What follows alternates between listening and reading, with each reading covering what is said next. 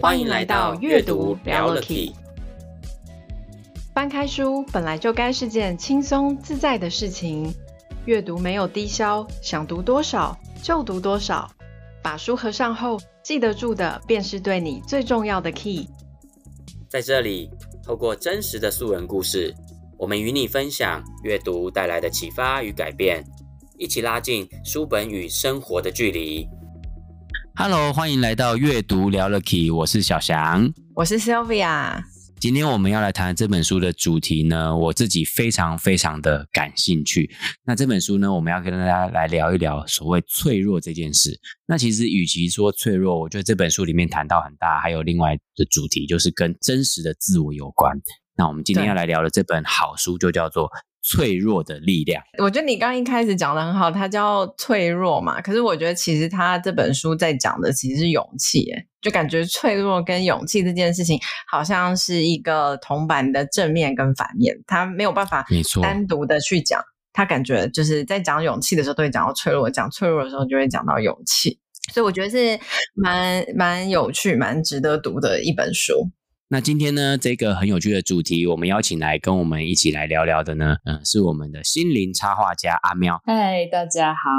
欢迎来玩，谢谢那个小翔哥 Sylvia 请我来到你们的 Podcast，很感恩。然后大家好，我是心灵插画家，然后我主要是透过线上蜡笔课程，在帮助对自己画画没有自信的人，找到他们自己的绘画风格，这样子。平时喜欢就是在网络上写一些文章，分享给大家的一些人生启发。我要跟他讲一下哦，那个我们这一集哈，我会把那个阿喵的那个 IG 的连接附在资讯栏，因为大家一定要去看。我看了他的 IG，我觉得超酷的是，我第一次看到的时候啊，我想说他那有些文字都很棒嘛，然后我就问阿喵说：“哎，阿喵，你那些图都是去哪找的？好好看哦。”然后他才跟我说：“那都是我自己画的。”谢谢，谢谢。我很好奇，想要先问阿喵，你不觉得很很矛盾吗？因为通常我们会想什么什么的力量，那个东西前面的东西应该是一个很 strong 的东西，可是它竟然是脆弱的力量，脆弱竟然可以有力量，你觉得它是不是比较像是教大家面对脆弱的力量？有点像是说，当我们在面对很真实的自己的时候，也许是感到脆弱的。书里面有常常讲到一些字句，是我们不会觉得很脆弱的，像是。呃，我身为一个男性，我不应该要哭，类似像这样，这个其实是蛮经典的句子。然后有一些会是说，在讲对不起的时候，会觉得很脆弱，所以他其实也是在讲说，当我们在做任何事情的时候，我们产生那种脆弱的那种感觉的那种，嗯、我们应该要怎么如何去面对它？那你自己当初为什么会接触这本书？还有就是你为什么会今天想要来跟大家聊这本书呢？呃，这本书其实我在也是两三年前。接触到，然后那时候我状况没有很好，应该还我觉得那个时候我才两三年前，我回想起来有点太久。我我那时候好像还在忧郁症的状态。那我那时候其实很喜欢看书，我很喜欢看书，所以我我比较喜欢从书上得到一些东西。所以我那时候在成品翻翻翻翻，我就看到这一本，刚好好像刚出，所以他就放在那。然后我就不知道为什么，就被他的他可能刚好立在那吧，我就想说哦，新书看一下。然后我通常我找书的习惯是我会翻。就是我会翻呃那一页，可能是最我最需要的那一页，你告诉我，那我就把它翻开。然后那时候我一翻的时候，他是非常呃，他就讲到说，其我觉得好像刚好就翻到说，你认为的脆弱其实是产生勇气的那一刻。当你面对了它以后，其实你产生涌现、力量来的那一刻。那因为这句话，我突然对这本书超有兴趣，因为我跟你们一样疑惑说，啊，脆弱怎么会跟勇气产生关系？脆弱、啊、怎么跟跟力量有关系？所以因为这样，我就觉得我要回去看一下这样子，所以那时候就选择这本书。那我今天为什么选择这本书？是因为我觉得那个时候读这本书到现在，我经历我人生的事情，我开始看了很多。无论来找我咨询的个案，或者是跟很多跟朋友聊天，其实我都发现，大家其实都是在面对这一份脆弱，但是其实这不是我们的脆弱，其实是有点我们的真实。那这份真实有没有被接受？有没有被自己接受？这件事情有点像谈论到我到底喜不喜欢我自己，我到底觉得自己是有价值的这件事情。那这就是为什么我想要分享给大家，因为我想要跟。我其实最主张主张的事情就是，我希望让大家都很能够成为他最好的自己，就是成为你自己，就是你做你喜欢的事，成为你自己，然后并且从全心全意的去投入它。那在全心投入之前，你必须得就是面对这份脆弱，因为你得面对你自己的真实。所以我很想分享给大家。哦，我自己读起来，我觉得脆弱比较像是一种呃，不是只是情绪，而它比较像是一种人的状态。什么状态嘞？也就是也就是说，当我们正在面对不确定性，处于冒险中，甚至是一种内在的情绪风暴的时候的这种状态，也就是作者他定义所谓脆弱的状态，对吧？但我觉得我自己解读的白话文是，就是他的脆，他、嗯、指的脆弱是那个常常我们自己会自我怀疑的那个时刻，然后跟害怕坏事可能会发生的那个时刻，嗯、就是然后你有不确定性，你不确定我现在做的事情会怎么样，我也没有把握，然后我不确定这这一步我踏出去之后会发生什么。好像是一种冒险，不是，好像不是那么乐观呢。你开始自我怀疑，我做这个决定对不对？我这样子想对不对？所以我觉得它是一种自我怀疑的一种时刻，在那个状态里面。对对对，我记得书中作者有重复提到几个，我觉得大家可能比较显而易见的。他我我觉得印象很深刻的例子，他就说，当我们喜欢上一个人的时候，甚至我们去表达跟一个我们心爱的对象，你当你对他去说出。主动表达说我爱你的那个时刻，作者形容这个时候就是一个脆弱的时刻。诶，我觉得很经典。他说为什么？他说因为当你跟你心爱的人表达说表达出爱意，你爱他的时候，其实你是处在风险中跟不确定当中的，因为你不确定对方也是不是一样的爱你，甚至你也不确定他会不会一直爱你，然后你不确定你这样讲他的反应是什么。所以作者说这个时候其实你就是在展现脆弱的时候。因为你你完全是把自己放在一个有风险的状态里面，哎，我觉得听这个例子，我觉得好有感哦，完完全全就是这个状态 是没有错的。所以或许听众朋友从这个例子，你可以感觉到作者讲的脆弱是指这个概念。但是我知道是今天阿喵他要来跟我们分享一个他成长过程中他印象很深刻，他在读这本书的时候回想到自己在国小的时候曾经有一个很明显的一个例子要跟大家分享。好，跟大家分享，就是呃，我在国小一年级的时候，我被我爸妈送去呃夏令营，然后因为那时候他们也觉得说有呃朋友一起去，所以我应该还 OK。然后，但是其实殊不知，就是朋友的力量可能还没有大于有爸妈那种安全感。那我又是一个比较安需要安全感的小孩，所以被送去的第一天，我刚开始还 OK，就玩一玩，玩一玩这样。可是第一天晚上。到萤火晚会的时候，我开始就有一点焦虑，因为我突然觉得这里的人都没有我认识，就可能有朋友，可是朋友也跟他的表妹去玩了。然后那时候其实我觉得很害怕，然后我也觉得很，我也就像书中讲的很脆弱，我那时候觉得很脆弱，然后所以我就躲到呃，我爸妈给我一支手机，然后那时候我就躲到厕所，然后我就打电话去跟我妈哭说，说我我觉得我我我很想他们，我我可能没有办法这样。然后那时候我妈听到的时候，她我可以听得出来，她电话那一头已经就是快要丢了手机，要准备开车来接我，她很犹豫。然后那时候我爸爸呃就把手机抢回来，然后就跟不是也不是抢回来，就是把它拿过来，然后跟我说不要哭了，没有什么好哭的，就是坚强一点。然后那时候其实我就没有哭嘞，当下我就我竟然就没有哭了。可是那个刹那是有一点像是我我的我对我对你这个人的坦诚，我我对爸爸妈妈的坦诚，我希望他们可以了解我。也就像阿翔刚呃小翔对小翔刚刚说到的，我们坦诚也是一个风险嘛。我坦诚了我的脆我的我的害怕我的不安，可是对方的反应会是说你要勇敢。那那个时候其实是没有被同理，没被接住。那一刹那，其实我就我就我就安静了，我就没有再哭了，因为我会觉得，嗯，我要坚强。所以我把我其实当下我也是否定了我的脆弱。那个当下是就小朋友嘛，就会觉得说，哦，那我脆弱应该不会有人想要接住，嗯、所以我必须勇敢。那那时候我后来就对，那时候我就开始哭嘛，还是继续，就是好像不不知道怎么办。我后来就想说啊，我要勇敢，我就把眼泪擦一擦，我就出去。出去以后，我还是振作不起来，因为我就整天在一个很。低迷的状态，所以你那时候的那个听完爸爸的那句话，你就不哭了，并不是因为受到爸爸这句话的鼓励，它不是一个说让你产生勇气的来源，不是。反而像你讲的，你是因为觉得你类似觉得说，对，反正没人懂，甚至你会觉得也没有你你你就算继续哭也没有笑，所以只好不哭了，是这样吗？有点像被迫不哭的感觉。有一点这样也，但我我也不会去责怪我爸这样说，嗯、因为那可能是他的他的呃以前的教育就是这个样子。那我的自己当时孩子的解读就会是说，哦，我不要哭了，哭是可能是一个会给他们带来麻烦的事情，让、哦、我不要哭。对，那那个当下其实也是有一种，就是我没有办法被鼓舞，我因为我当下是需要安抚，我不是要被鼓舞。对啊，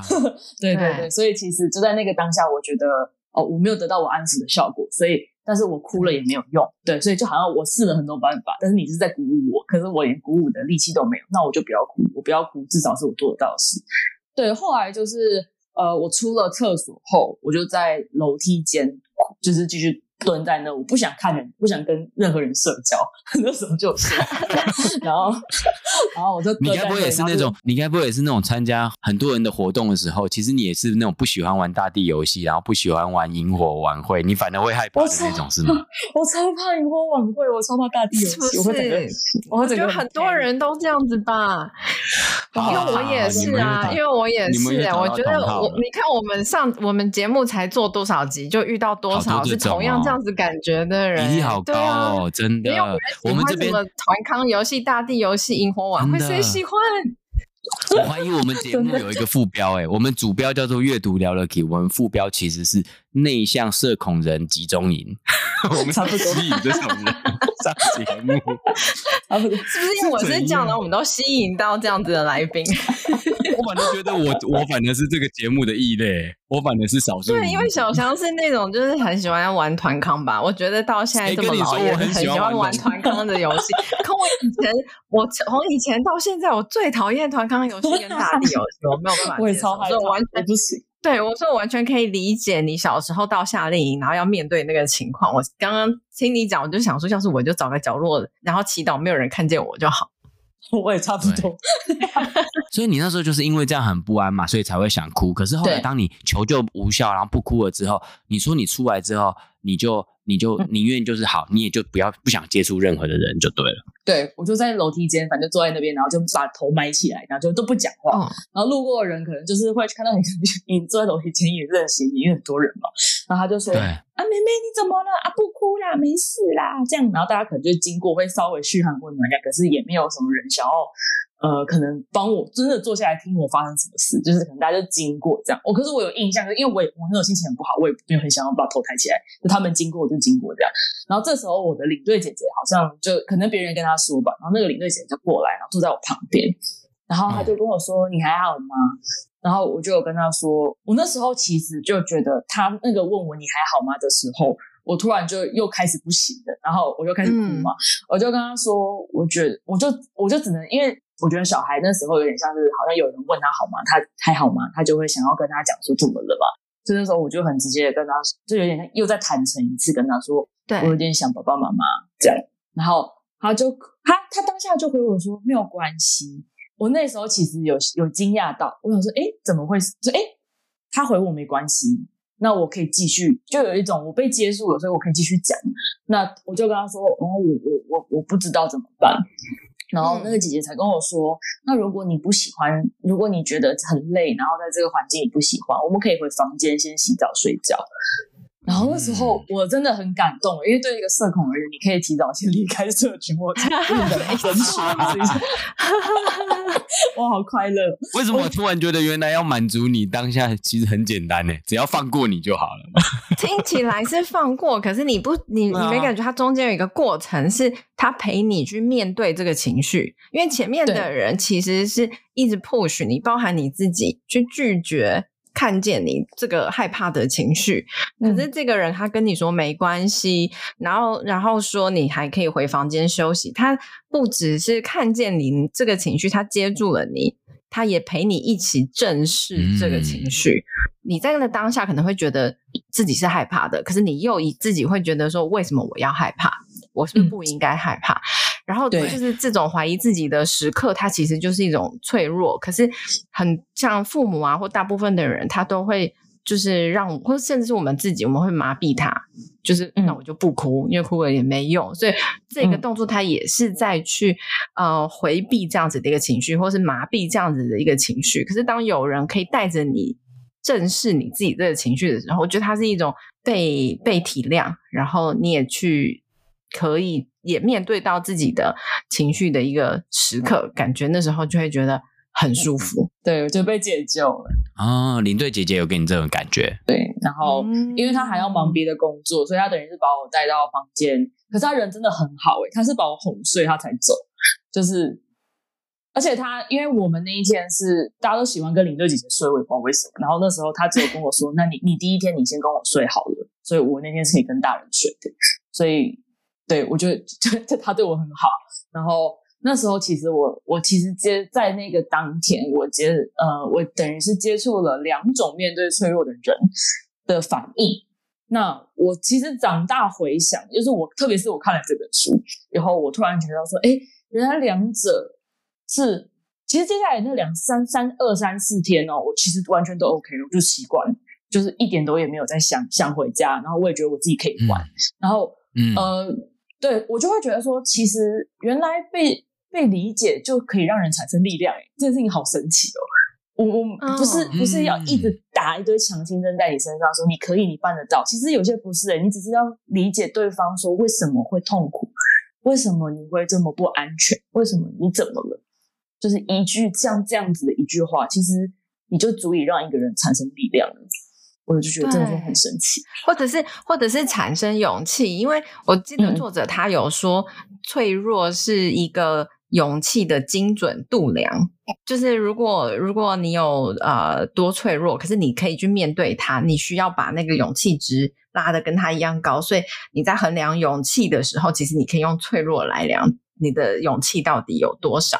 而且我记得他还有说到，就是呃，像可能逃避，或者是不被接受，或者是麻醉我们或麻痹我们自己的脆弱，它会造成一个不一致，就是你的行为跟感受不一致。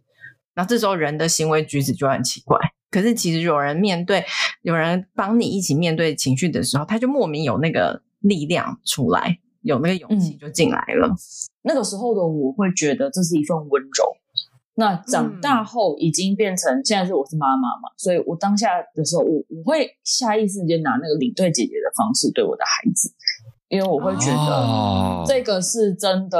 可以让孩子由衷的产生力量的方法。就是他是相信他自己可以，而不是我们洗脑他，他可以。就是那个感觉不一样，一个是从内在发出来，一个是外在披上去的那个不太一样。哦，那这个让我想到我自己呃前几个礼拜发生的一个例子，因为我工作上刚好就是带着一群。一个班级的幼儿园的班级小朋友，大家一起去户外教学。呃，到了快结束收尾的时候，大家在一起玩。然后这时候我坐在旁边，我想说，我坐在最外围看着所有玩的小朋友，以防他们发生什么事，我都可以看得到。所以我就静静坐在那边看着他们。然后突然这时候就有一个小男生，大概中班吧，他就跑过来说。小翔老师，小翔老师，然后他就说，他就很难过，然后我就说怎么了？他说，嗯，班上的那些人，他们今天都不跟我玩，然后所以他情绪就很不好，他就快要哭的感觉，很 sad。然后所以他这时候我就说，好，那你坐我旁边，我就把他抓过来坐在我旁边。然后这时候呢，我就是搂着他的肩膀，因为之前他就跟我蛮熟的，我就搂着他肩膀，我就说，怎么啦？你要不要再多跟我讲？啊、怎么了？然后他，但是他也还是支支吾吾讲不是很清楚，就说那没关系。那你就坐我旁边坐一会好不好？我陪你没关系。那我陪着你好不好？你坐一会没关系。然后我觉得，呃，后来他坐了不久之后，又有其他小朋友跑来闹我，跑来陪我玩。可是我还是静静的陪这个孩子，就让他静静的坐在我旁边，我陪着他。就没想到我应付完其他的孩子逗我，然后应付完之后呢，诶，突然旁边这个小男生原本很 sad 的，他就突然开心了起来。然后他就突然说：“小强老师，我好了。”然后他就他就觉得他可以去玩了，他就又融入那个过程。然后我从这件事情我就发现，我当下好像有做对一件事情，就是我我有问他怎么了，然后我想要听他讲。可是当他还整理不出他的情绪的时候，我就说你没关系，那我陪你。我就表达说你就坐我旁边，嗯、我旁边位置就是留给他。我的概念就是这个就留给你，你坐在我旁边，而且我把他拉的离我很近。然后呢，我就静静的表达，我就是会陪着你。然后没想到他就这样过一阵子之后，他就好了。我觉得这好像是阿喵你刚刚讲的。阿喵你刚刚讲的是受到领队姐姐用语言去表达一种对你的支持跟理解，跟一种陪伴你度过那个过程。可是我觉得我那个感觉好像是我是用行动跟这个小男生中班的小男生表达说，嗯、对我理解你，然后我陪着你度过这件事情，然后好像就因为这样，就像你说的，自己会回复，会得到力量。这真的是一个很神奇的事情，我觉得屡试不爽。你自己看，呃，除了这个故事之外，你在看这本书的时候，你还有某一些？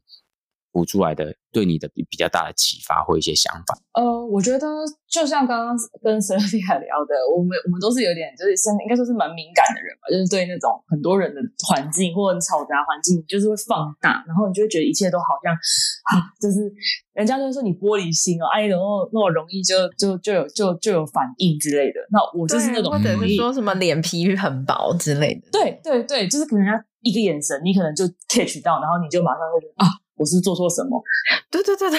对啊，因为我我就是脸皮薄到人家会觉得说你真的脸皮很薄诶、欸、那种。我是最近在磨，一直把它磨平。对，然后呃，我觉得就是在这过程中，我后来其实到后来慢慢的到呃最近接近像现在的岁数的时候，我也发现其实高敏感它只是一种状态。我们可以说，就像有黑人、白人、有亚洲人这种，有黄种人这种，它只是一个一种人。那我们这个本来就没有什么错。对，那其实我们渴望的也是能够被包容跟理解。就是说，如果今天有人跟你说，啊，我懂你的感觉，那种很那种很多人在你旁边一直问问题很烦，或者说很多人在旁边一直在那边 看着你，你很紧张哈，那那对吗？很焦虑。对，你当下就会觉得说，啊，这个人懂我。那那时候其实就会觉得，嗯、我好像这个这个特质我没有什么错。因为我觉得，有当你身边的人都是那种脸皮比较厚，或者是说根本没有那么敏感的人，你会觉得你的你的脆弱是一种错误，你会觉得你当下的不确定感，就是你除了感觉到当时候的焦虑跟紧张，你还会觉得你还会自我责怪，说我这有什么好紧张，这有什么好焦虑？但是我又感觉焦虑，就是你还会怪自己，像别人会一直 push 你说啊，这也没关系啊，这也怎么样啊。一样，也就是说，除了你要背负当下已经自己觉得呃当下状不好的状态的时候，你还多了一层好像被批判的重量又加上。对对，不管是自我批判重量又加上，自我批判或者是对被外界的批判，或者是两者皆有，嗯、通常都是同时出出现，所以就会觉得很辛苦。对 对，所以其实，在当我们感觉到，所以特别像我们这种比较高敏感的人，我们想要陈述自己的感受的时候，其实是害怕的。因为你不知道对方会不会跟你一样的感觉，嗯、他们可能说没有吧，他才没有这样讲你，说没有，他没有这样看你。那他说他他没有这样子，但其实我就是这样感觉啊。可是如果有一个人可以坐在你旁边问你说啊，他是怎么看，发生什么事，这样好好去听。嗯，我觉得我们我们有点像是我们的敏感被视为一种正常，这是一个正常现象。对，对。那那那个时候，其实我就一直在想说，长大了，其实呃，我会说，我刚好我可能碰到像那个林丽姐，她是也是一个比较细腻的人。但是有些时候会不会碰到刚好比较不细，就不是不是不要讲不细腻，我们讲说他可能是一个比较没有不是我们这种这种类型的人，他们可能就会觉得说你这样子不好，你要改，你动不动就哭，你动不动就受伤，你你这样子你要强一点，坚强一点啊，然后你正面思考啊那些这样这样。可是我都在想，这个很像是在对着一个人的脆弱说你是错的，你知道吗？就是嗯嗯，这种感觉其实很像是你觉得这个人他。的基本值是负负的，但是嗯，我们本来每一个人都应该是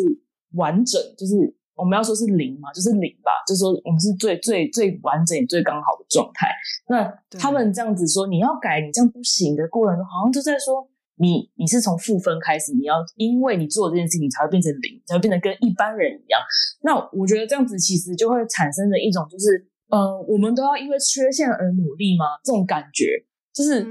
我，我这是我的缺陷，你会有一种这是我的缺陷。那你一旦认为这个特质是缺陷的时候，你就是在否定它。那你当你否定它了以后，你就会忽视掉你的脆弱对你产出的求救讯号。其实那是一个你要去照顾你自己的一部分，你想要被照顾的一部分。但是你竟然没有听到他，就像今天小强老师，如果今天那小孩跑到你旁边跟你说：“哦，没有人跟我玩。”然后你在旁边跟他说：“你想太多了。”那他当下一定也会觉得。好，所以我的想，我想太多这件事情是我做不好的地方。对，那嗯，那我觉得这就会是一个，呃，我觉得这也是很像现在社会会有发生的状态。那我会更希望大家可以学会，就是从接受自己本来就是这样的状态，我可以接受我就是有这样的情绪，我可以接受我就是有这样的感觉，开始面对它。那接下来就会开始知道怎么去照顾这个情绪。嗯、那之后你就会开始慢慢产生自己的力量，因为你会照顾了嘛，你就知道说哦，有这个情绪没有关系，嗯、我知道怎么照顾它，就没事了。对，而且我觉得阿妙你刚刚讲的那个比喻很好哎、欸，其实我想到的是那个好像是坐标轴的定义的不同，因为当他那样在讲的时候，嗯、其实对。不是我们这样个性的人，他只是用他自己的坐标轴。对，当他以他自己的坐标轴，他把他自己的个性定成他那个叫做原点，叫做零的时候，所以他就会用这个坐标轴去对应你，他就会觉得你这个害羞内向叫做负的值开始。但是坐标轴难道就只能以这个人为准吗？其实不是耶，我刚刚反而觉得的是每个人其实应该都有自己的一个坐标轴，每个人是属于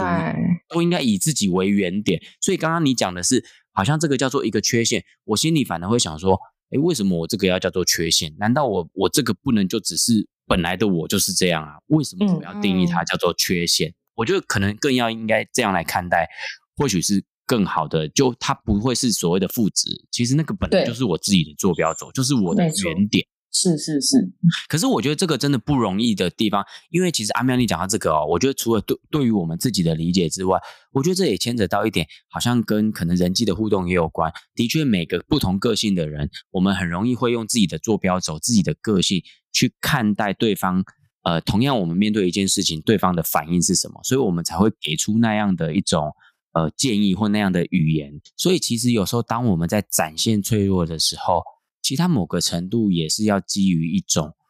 信任，对不对？跟对方的一种信任，哦、不然就像你刚刚说的，其实当我们内在比较敏感，还有像我们这种跟你一样都是比较脸皮薄的人，其实当我们要说出我们内心的感受，甚至有时候那种感受是真的是属于负面感受的时候，其实我们是很害怕的，因为你不会知道，你当你的内在的负面感受，你跟这个人眼前的人倾诉的时候。他的反应是什么？他会不会觉得我很怪？还是他会不会对我有一种啊、呃、负面的评价？甚至会不会让他跟我之间的关系就开始变得不好了？这都是有可能的，都是有这样的风险。但我觉得，我觉得有时候你很难去等到一个或者是一个时机，或者是一个人，你可以这样子去倾诉，或者在那个当下就是没有那个人。但我觉得可以信任跟相信的人，其实就是自己。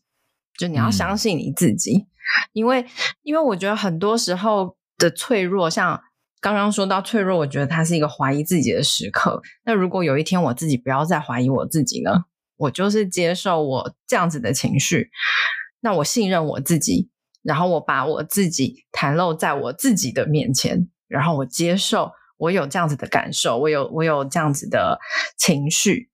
我觉得这个时候是是一个第一步。当然有其他人可以 support 我们，或者是可以让我们信任，我觉得是好的。啊、可是我觉得第一步其实就是隐藏的那个第一步，或者是 零点一步，其实应该是我要对我自己是信任的，然后我坦诚我自，我对我自己坦诚我的情绪，然后我知道我好像有这样子的的怀疑，我有这样子的缺陷，可是也没关系，这是我自己。因为我是那个零零，我是那个原点，我不是负的，我本来就是这样子。我可能我自己还是一个比较喜欢就是靠自己的人，说我总觉得，所以我总觉得说这个第一步好像其实是应该是我自己要先去接受我自己，因为不是每个当下、每个人、每个情况之下都有人有办法去接住你。但是我觉得这爱自己的一个方式就是你自己接住自己，你自己对自己坦诚跟接受，然后不要责怪自己。因为书里面其实有讲到，就是责怪是因为你可能看到这件事情跟你的不同，或者是你有任何不同价值观的冲突，你会觉得这件事情是不好的。开始有好的跟不好的，它其实变成一个二元论。当事情变成二元论的角度去看待的时候，就会出现一个东西叫做责怪。然后书里面有讲到说，责怪这件事情，它是用来释放内心的痛苦跟不安的。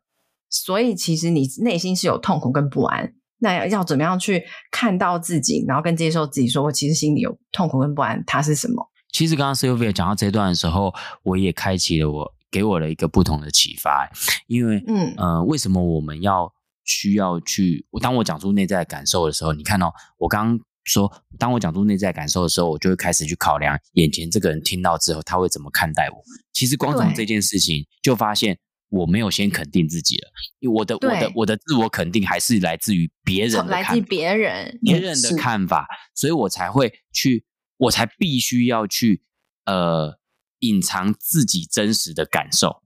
而甚至像书里面也有提到一个很大的环节，叫做完美主义。其实完美主义这件事情，并不代表你真的是想要不断的进步，而其实它隐藏的是你想要以一个完美的形象展示在别人面前。那这个背后，也就是你害怕别人看到你不好的一面。